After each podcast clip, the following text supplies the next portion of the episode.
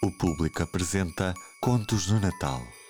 A Pulgarzinha, de Hans Christian Andersen. Este podcast tem o apoio do Lidl, onde era uma vez um bacalhau e já agora um bife de avestruz, vieiras do Pacífico, parmigiano 30 meses de cura, rissóis de camarão com trufas, massa...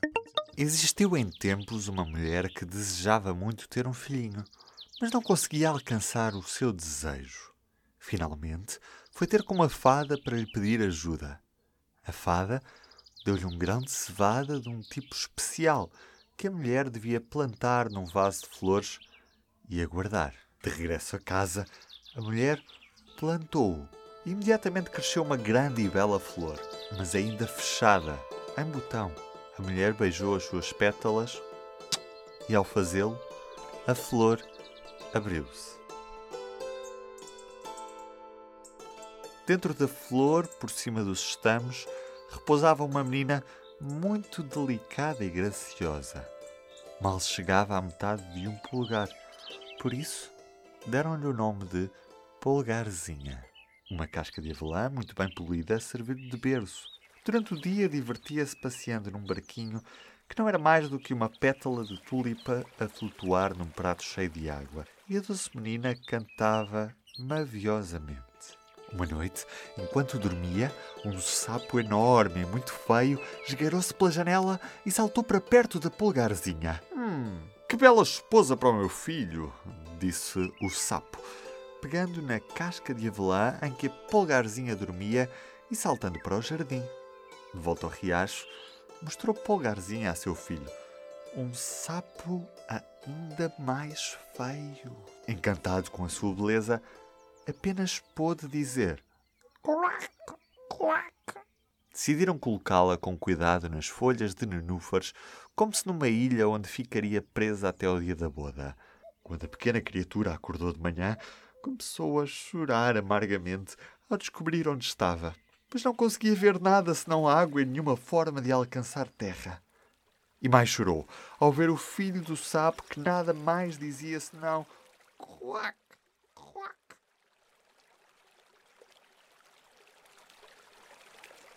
Os peixinhos que nadavam por baixo dela tinham visto o sapo e ouviram-na lamentar-se. Tendo visto a sua beleza, não podiam permitir que ela fosse viver com os sapos feios. Então reuniram-se e libertaram a folha onde ela estava. A folha flutuou pelo riacho abaixo, levando a pulgarzinha muito para longe do alcance dos sapos. Certo dia, a pulgarzinha navegava por um país lindo, onde o sol brilhava muito. Então, um enorme escaravelho voou perto. Assim que a viu, prendeu-a pela cintura com as suas patas e voou com ela para uma árvore. Oh, que assustada estava a pulgarzinha! O escaravelho sentou-se a seu lado, deu-lhe a comer mel das flores e disse-lhe que era muito bonita, embora nada parecida com o escaravelho. Todos os seus vizinhos mostraram as suas antenas e disseram: Ela só tem duas pernas! Que feia que ela é! Embora a pulgarzinha fosse muito bonita, o escaravelho acreditou nos seus amigos e colocou-a numa margarida, onde ela chorou por pensar que era tão feia que nem os escaravelhos a queriam. Durante todo o verão, a pulgarzinha viveu sozinha numa vasta floresta. Teceu uma cama com folhas de erva, pendurou-a por baixo de uma larga folha para se proteger da chuva. Chupava o mel das flores para se alimentar e bebia o orvalho das suas folhas todas as manhãs. E assim passou o verão e o outono. Então veio o inverno.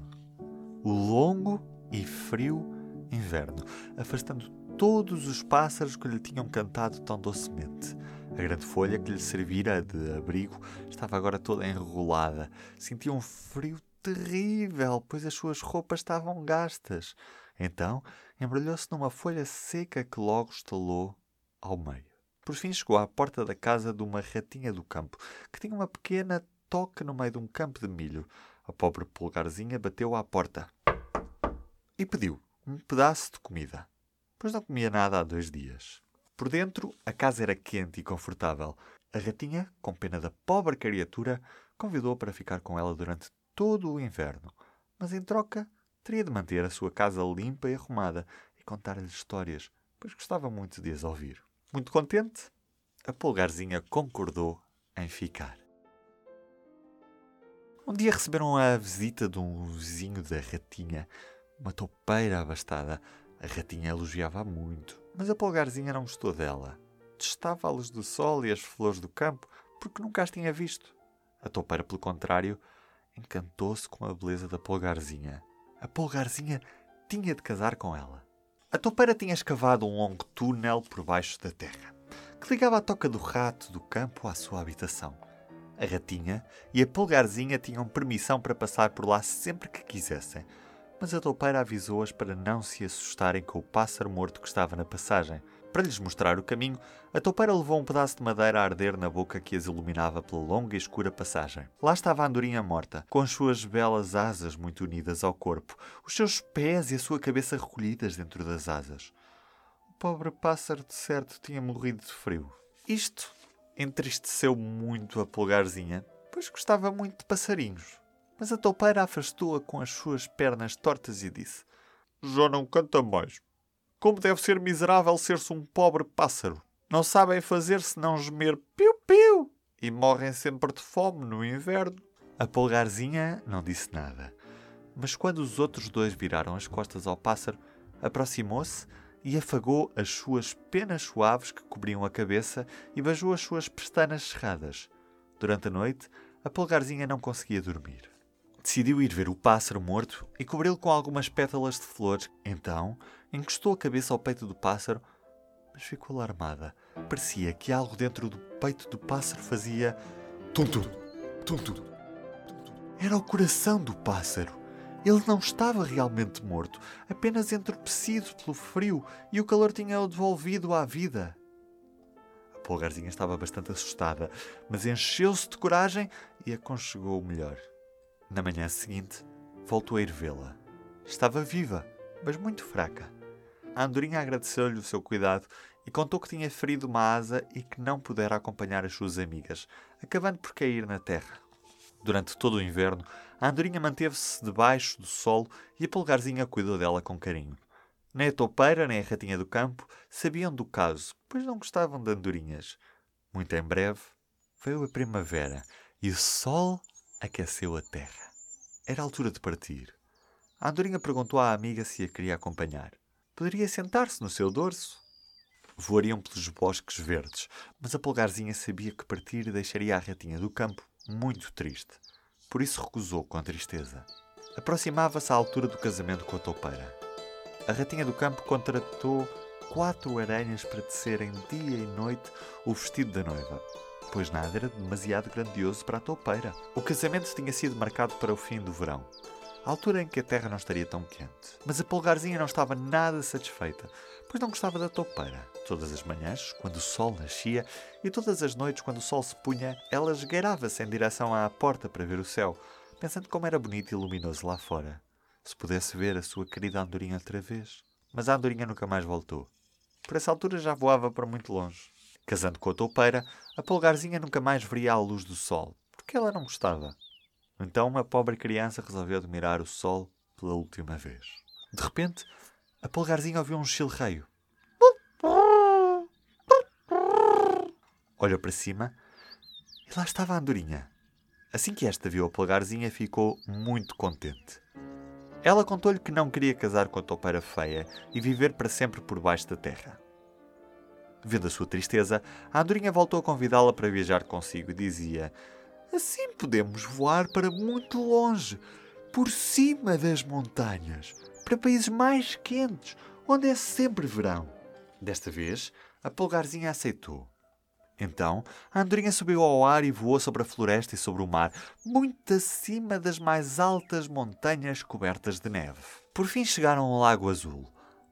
Ao seu lado, Ensombrado por árvores do mais profundo verde, estava um palácio de mármore espantoso. No seu cimo ficava o lar da andorinha que tinha trazido a polgarzinha. Então a andorinha voou para baixo com a polgarzinha e pousou-a na pétala mais larga da mais bela flor que encontrou. A polgarzinha ficou muito surpreendida quando viu no meio da flor um homem pequenino, tão branco e transparente como se fosse feito de cristal. Tinha uma coroa dourada na cabeça e asas delicadas nos ombros, e não era muito maior do que a própria pulgarzinha. Era o anjo da flor, pois em cada flor habita um homem e uma mulher pequenos, e este era o rei deles todos. O pequeno príncipe ficou assustado com o pássaro, que era como um gigante comparado com uma criatura tão delicada como ele.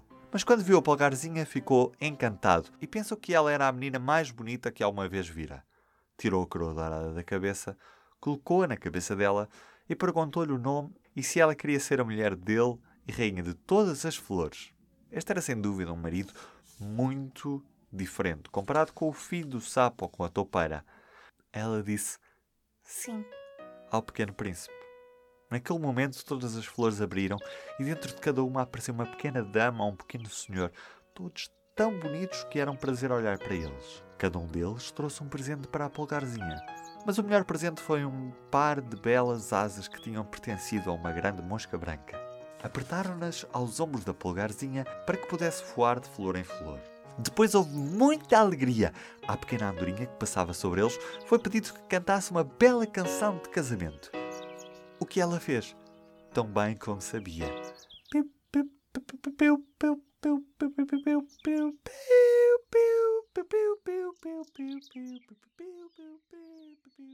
A polgarzinha recebeu um novo nome, Maia, porque o seu príncipe achava-o mais bonito.